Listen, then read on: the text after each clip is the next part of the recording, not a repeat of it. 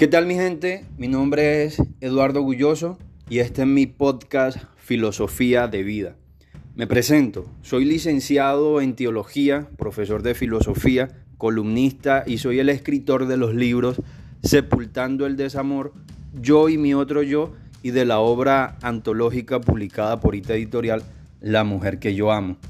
En este podcast encontrarás una serie de reflexiones, críticas y análisis a temas de interés general abordados desde tres puntos de vista, desde el psicológico, filosófico y teológico. Espero que te guste todo este contenido, pero sobre todo espero que todo este contenido te construya y te ponga a pensar.